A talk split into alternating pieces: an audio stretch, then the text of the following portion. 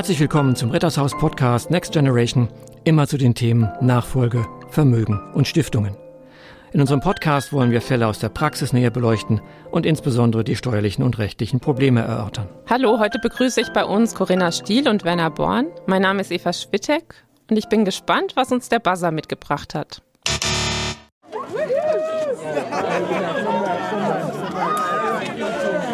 Oh, das hört sich feierlich an. Worüber reden wir denn heute? Heute reden wir über eine Verfassung. Und zwar nicht die Verfassung unserer Nation, sondern über die Verfassung einer bestimmten Unternehmerfamilie. Also wir sagen jetzt nicht, welche es ist, aber welche Verfassung sich so Familien geben. Also Thema Familienverfassung. Das hört sich spannend an und nach einem komplexen und langwierigen Prozess. Es gibt Familienverfassungen, die sind vier Seiten lang, es gibt aber auch welche, die sind 100 Seiten lang. Also von daher kann es komplex sein, muss es aber nicht. Und heute ist ja auch Corinna da. Wir beide bearbeiten ja auch solche oder erstellen oder begleiten Unternehmerfamilien bei der Erarbeitung solcher Familienverfassungen. Das heißt, ihr habt beide schon mit ganz unterschiedlichen Familien Erfahrungen. Vielleicht kannst du, Corinna, mal ein Beispiel geben. Also das, was ihr gesagt habt, ist ja auch die Frage, wie lange man an so einer Verfassung arbeitet. Das hängt natürlich davon ab, wie viele Personen beteiligt sind. Es gibt äh, zum Teil ganz kleine Familien und dann wiederum auch sehr große mit vielen Beteiligten, die alle vielleicht als Gesellschafter auch im Unternehmen sind. Und dann gibt es noch Ehefrauen und dann gibt es noch Kinder. Manche arbeiten im Unternehmen, manche nicht. Und wenn man die natürlich alle mit ins Boot holen will und das dann über verschiedene Themen auch besprechen möchte, dann dauert das einfach seine Zeit. Wir müssen auch vielleicht nochmal zuerst darstellen, wann brauchen wir überhaupt eine Familienverfassung oder eine Familiencharta, wie sie auch genannt wird. Der Anwendungsfall ist im Regelfall bei Unternehmerfamilien, die vor einem Generationswechsel stehen. Das heißt, ich überlege, Anteile an Gesellschaften werden verschenkt an Abkömmlinge. Und dann, damit ändert sich ja der Kreis der Gesellschafter. Es werden mehr Personen. Mehr Personen heißt mehr Interessen, unter Umständen mehr Interessenwiderstreite und unter Umständen auch Konflikte. Also setzen wir die Familienverfassung ein als Konfliktpräventionsmaßnahme. Okay, ich habe verstanden, das äh, sollte vor dem Generationenwechsel stattfinden. Das heißt, ja. bevor eine wichtige Person im Unternehmen vielleicht in den Ruhestand geht. Ja, Ruhestand oder es, es, gibt ja, Unternehmer geht selten in den Ruhestand, der geht dann in den Beirat oder Aufsichtsrat. Also ich habe mal dieses Beispiel, ein Unternehmen ist ein Bus, der Unternehmer fährt diesen Bus und dann kann er irgendwann entscheiden an der Haltestelle, ob er die Tür aufmacht und Kinder vielleicht reingehen. Die dürfen dann hinten mal sitzen. Wenn sie ein bisschen länger schon mitgefahren sind, dürfen sie auch mal selber fahren, aber dann sitzt der Vater oder die Mutter noch hinten und kann auch ins Lenkrad eingreifen und dann kann man mal wieder bremsen, jemand muss vielleicht aussteigen. Also das ist so dieses, diese Dynamik, die das Unternehmen hat. Und das alles abzubilden, welche Regeln jetzt und in Zukunft gelten sollen, das kann man in der Verfassung erarbeiten. Das hört sich spannend an. Das heißt, um bei dem Bild zu bleiben, was macht ihr dann bei dem Bus? Gebt ihr den Fahrplan vor oder die Sitzordnung oder wie macht ihr das? Das ist ganz mediativ. Das heißt, wir sagen einfach, wir sind die Geburtshelfer Ihrer Charta, aber für die Inhalte sind Sie selbst verantwortlich. Genau, und wir besprechen dann in den Sitzungen, welche Inhalte erstens eine Rolle spielen sollen. Das sieht vielleicht auch jedes Familienmitglied ein bisschen anders. Und die Charta ist dann das, was hinterher sozusagen der, der gemeinsame Nenner ist, was vielleicht nicht alle in jedem Detail genauso sehen, aber mittragen können. Also es, es kann ja sein, dem einen ist im Unternehmen der Umweltschutz ganz wichtig und jemand anders sagt, aber äh, das ist vielleicht für mich steht es hinten an, aber es ist auf jeden Fall was, was ich anerkenne, was, was auch mit aufgenommen werden kann als ein Ziel unserer Familie. Das heißt, es ist das gemeinsame Ganze und es gibt dann noch kleine Nischen oder unterschiedliche Interessen, so habe ich dich jetzt verstanden. Genau, also man erarbeitet ein gemeinsames Familieninteresse und man spricht über die Werte, die die Familie hat, denn die Werte halten meistens auch die Familie ja zusammen.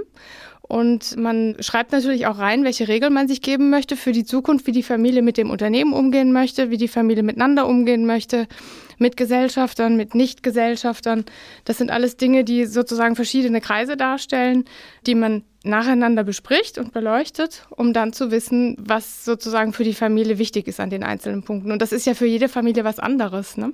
Der wichtige Punkt, den du angesprochen hast, sind diese drei Kreise. Wir sagen in einem Bild, das wir auch aufzeichnen, es gibt einen Kreis, da zeichnen wir dann äh, Buchstaben ein, das ist die Familie. Dann gibt es eine Schnittmenge, ein zweiter Kreis, der eine Schnittmenge bildet, das sind die Gesellschafter, weil nur einige ja die Doppelrolle haben, Familienmitglied zu sein und Gesellschaft. Dann gibt es noch einen dritten Kreis, das sind die, die im Unternehmen tätig sind. Und dann ist zum Beispiel der, der Gründer oder die Gründerin ist Gesellschafterin, Familienmitglied und Geschäftsführer. Also ist sie in der Schnittmenge der drei Kreise.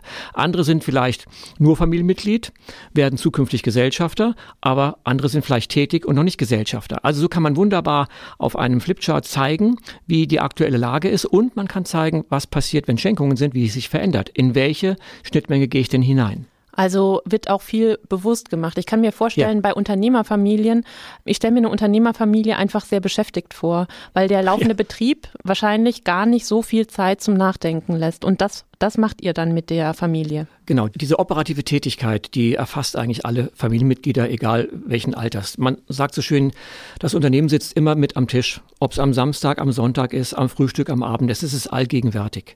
Und diese Omnipräsenz des Unternehmens, das wird natürlich produziert auf der einen Seite in Import von Problemen des Unternehmens in die Familie und irgendwann umgekehrt werden letztlich von der Familie Probleme ins Unternehmen importiert.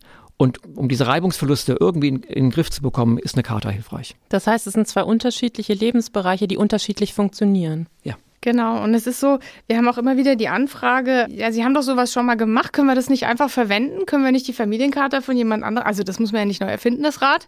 Und an der Stelle sagen wir immer, nein, das ist nicht Ihre Familie gewesen, die das erarbeitet hat und Sie selbst haben eine völlig andere Situation. Und wenn Sie jetzt einfach irgendwas abschreiben, das ist ja kein Kaufvertrag XY, den man, den man so macht, weil man den immer so macht, sondern das ist ganz individuell auf Ihr Unternehmen bezogen, Ihre Familie bezogen. Und wenn Sie das selbst erarbeiten und sich dann auch im Wortlaut in dieser Familien Verfassung wiederfinden, ne, mit den Worten, die den Menschen auch wichtig sind, dann ist das eine völlig andere Verbundenheit zu der Verfassung und dann lebt man sie auch. Und es ist nicht einfach irgendein Schriftstück, was noch einer mehr produziert hat. Und wahrscheinlich ist auch der Prozess selbst sehr wichtig, nicht nur das, was am Ende auf dem Papier steht. Ganz genau. Ja, und der Prozess, den gestalten wir mit den mediativen Mitteln. So wie wir es schon in anderen Podcasts beleuchtet haben, ist die Mediation eigentlich das, was uns trägt. Das ist der Prozess, mit dem wir die Karte erarbeiten. Wir nennen es ja auch deswegen wissenschaftlich in unseren Beiträgen die mediative Familienverfassung. Was genau bedeutet das? Na, es fängt schon an beim Setting, dass wir sagen, wir wollen nicht nur, dass Gesellschafter jetzt eine Moderation bekommen, wie sie praktisch Verträge ändern, sondern was Corinna gesagt hat, wir nehmen möglichst viele mit von der Familie hinein, die in dem Kreis Familie sind. Also also Lebenspartner, vielleicht auch Kinder, können auch minderjährig sein, aber so 17 sollten sie sein, dass sie das auch verstehen. Das ist etwas, wo wir sagen, das Setting wird ganz breit gemacht und jeder hat unterschiedliche Interessen. Und dann gehen wir so vor, wie wir es in der Mediation kennen. Es werden Themen gesammelt, eine Reihenfolge der Themen. Dann gehen wir in die Phase der Bedürfnisse. Was ist jedem wichtig? Und so geht es immer weiter.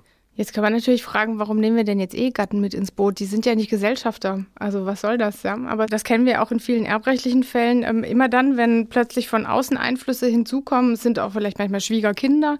Das sind einfach Dinge, die die Person, um die es eigentlich geht, natürlich beeinflussen. Und dann ist es ganz wichtig zu wissen, welche Interessen insgesamt in der Familie eine Rolle spielen und wie das alles gesteuert ist und wer sich vielleicht auch durchsetzt in der Familie, um dann auch denen eine Stimme geben zu können, die vielleicht nicht so laut sind. Ja, und auch die Gleichbehandlung. Vielleicht haben ältere Generationen bestimmte Eheverträge geschlossen und die sind vielleicht alle durcheinander und dann kann man, fühlen sich manche Ehepartner oder Ehelebenspartner nicht gleichberechtigt. Und das kann man auch in so einer Charta besprechen. Wie sollen, wie wollen wir als Familie, welchen Inhalt wollen wir unseren Eheverträgen geben? Das heißt, es gibt einmal die große Familie, den großen Familienverbund und dann sehr viele kleine Familien, die darunter vielleicht unterschiedlich, auf unterschiedliche Art miteinander leben. Genau. Es sind ja mitunter viele Personen, um die es da geht. Deswegen haben wir es in vergangenen Verfassungen, in den Settings auch so gemacht, dass wir zum Beispiel jetzt in den Familien, in den Stämmen die Gespräche erstmal geführt haben. Also erst in der großen Runde und dann eben zu sagen, so jetzt gehen wir mal in den einen Familienstamm, dann gehen wir in den anderen Familienstamm. Vielleicht sprechen die dann auch die Stämme sozusagen hinterher mit einer Stimme, was dann auch das Verfahren insgesamt wieder erleichtern kann. Ja, da, weil wir ja auch also die Familie selbst als System ist ja ein eigenes System. Und wenn wir jetzt vielleicht vier Brüder haben, die eine Gesellschaft haben und entsprechend schon äh, Kinder haben, dann sind wir bei, vielleicht bei 20, irgendwann 25 Personen, dann macht es schon Sinn, in den Stämmen zu sprechen. Und dass die sich dort öffnen. Das ist schon schwierig genug. Unter Umständen öffnet man sich gar nicht, wenn alle Stämme in einem großen Saal zusammen sind. Das muss man vorbereiten mit Einzelgesprächen und geht mit den Ergebnissen dann rein. Das heißt, die Ergebnisse werden dann in der großen Runde offengelegt. Genau, soweit das eben auch so besprochen ist. Man muss aber auch eins sehen, es ist natürlich nicht immer ganz konfliktfrei und es kann auch sein, dass wir in eine Familie kommen, wo schon seit, seit langem manche nicht mehr miteinander sprechen. Und dann genau. ist es auch wirklich ein Hemmnis zu sagen, in einem riesengroßen Kreis, so jetzt erzählen Sie mal, was ist Ihnen wichtig, was sind Ihre Bedürfnisse. Das würde gar nicht funktionieren. Ich kann mir vorstellen, dass es auch eine Zeitfrage ist, oder? Es ist eine Zeitfrage, aber die bekommt man irgendwie in den Griff. Ich glaube, das Schwierige ist, das, was Corinna angesprochen hat, wir sind jetzt in einem Stamm. Und dann würde jetzt der, der Gesellschafter sagen, ja, ich weiß ja, Sie waren letzte Woche bei meinem Bruder. Aber da muss ich mir eins sagen, Sie wissen, mein Bruder lügt immer. Der lügt schon, wenn er den Mund aufmacht. Also glauben Sie nicht, ich erzähle Ihnen jetzt mal, wie das in Wirklichkeit war. Das heißt, der Konflikt ist schon so eskaliert, dass, wie wir es ja auch aus Mediationen kennen, dass Sie in einem Raum kaum sitzen können. Aber das kann man eben so versuchen, mit den Mitteln der Mediation langsam aufzulösen. Und das funktioniert auch. Also ganz konkret haben wir tatsächlich auch Fälle, wo Gesellschafter viele Jahre nicht miteinander gesprochen haben und durch diese Arbeit an der Familienverfassung wieder miteinander ins Gespräch gekommen sind und in kürzester Zeit dann plötzlich doch eine Nachfolgeregelung möglich war und, und das auch gemeinsam. Und äh, man spricht wieder miteinander. Also das ist toll, das im Ergebnis zu sehen, dass es auch funktioniert. Also es geht eigentlich nicht um ein Stück Papier am Ende, sondern es geht darum, wie man miteinander lebt und miteinander spricht. Ja, auch da letztlich die Charta regelt die Kommunikation, aber wir bauen sie so, dass sie auch rechtlich verbindlich ist. Da vertreten wir eine Auffassung, die im Vordringen befindlich ist, dass wir sagen, alles, was wir dort reinschreiben, ist rechtsverbindlich. Es gibt ja so einen Umsetzungsauftrag dann auch. Also wenn ich da sage, der Ehevertrag soll so aussehen, folgt daraus ein Auftrag, den Ehevertrag beim Notar zu machen. Aber das kennen wir aus der Mediation ja auch. Machen wir im Scheidungs, der Scheidungsmediation eine Vereinbarung, muss sie immer noch beurkundet werden. Aber wir sagen alle, wenn ihr das nicht macht, dann gibt es bestimmte Zugangsschranken, dann bekommt ihr die Anteile nicht geschenkt oder ich kann sie durch Rücktritt wieder zurückholen. Das ist das rechtliche System. Die Charta ist bei uns rechtsverbindlich. Und die Gegenmeinung, wie geht die vor? Die Gegenmeinung sagt, die Charta ist nur ein Appell ist etwas rechtlich Unverbindliches. Das ist so nach dem Motto ein Postulat, wir haben uns alle lieb, ohne dass es irgendeine Rechtsfolge nach sich zieht, wenn man das nicht macht. Und wir sagen, nein, sie ist sogar mehr. Sie ist auch, wo sie unmittelbar wirkt, wirkt sie. Und darüber hinaus konkretisiert sie die gesellschaftliche Treuepflicht. Mhm. Und damit habe ich natürlich, kann ich sie einklagbar machen. Also sie konkretisiert Pflichten, die sonst oft ungeschrieben sind. So ist es. Vielen Dank, das war sehr spannend. Ich finde es vor allem spannend zu sehen, wie die Mediation sich in ganz unterschiedlichen Bereichen einsetzen lässt.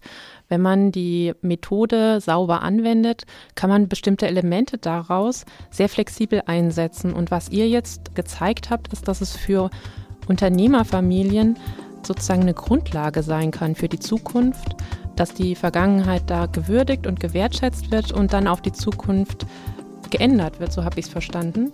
Und dass das eine sehr gute Grundlage für ein Unternehmen sein kann. Vielen Dank, Werner und Corinna. Das war super spannend. Ich freue mich auf den nächsten Podcast. Danke Tschüss. dir auch. Tschüss.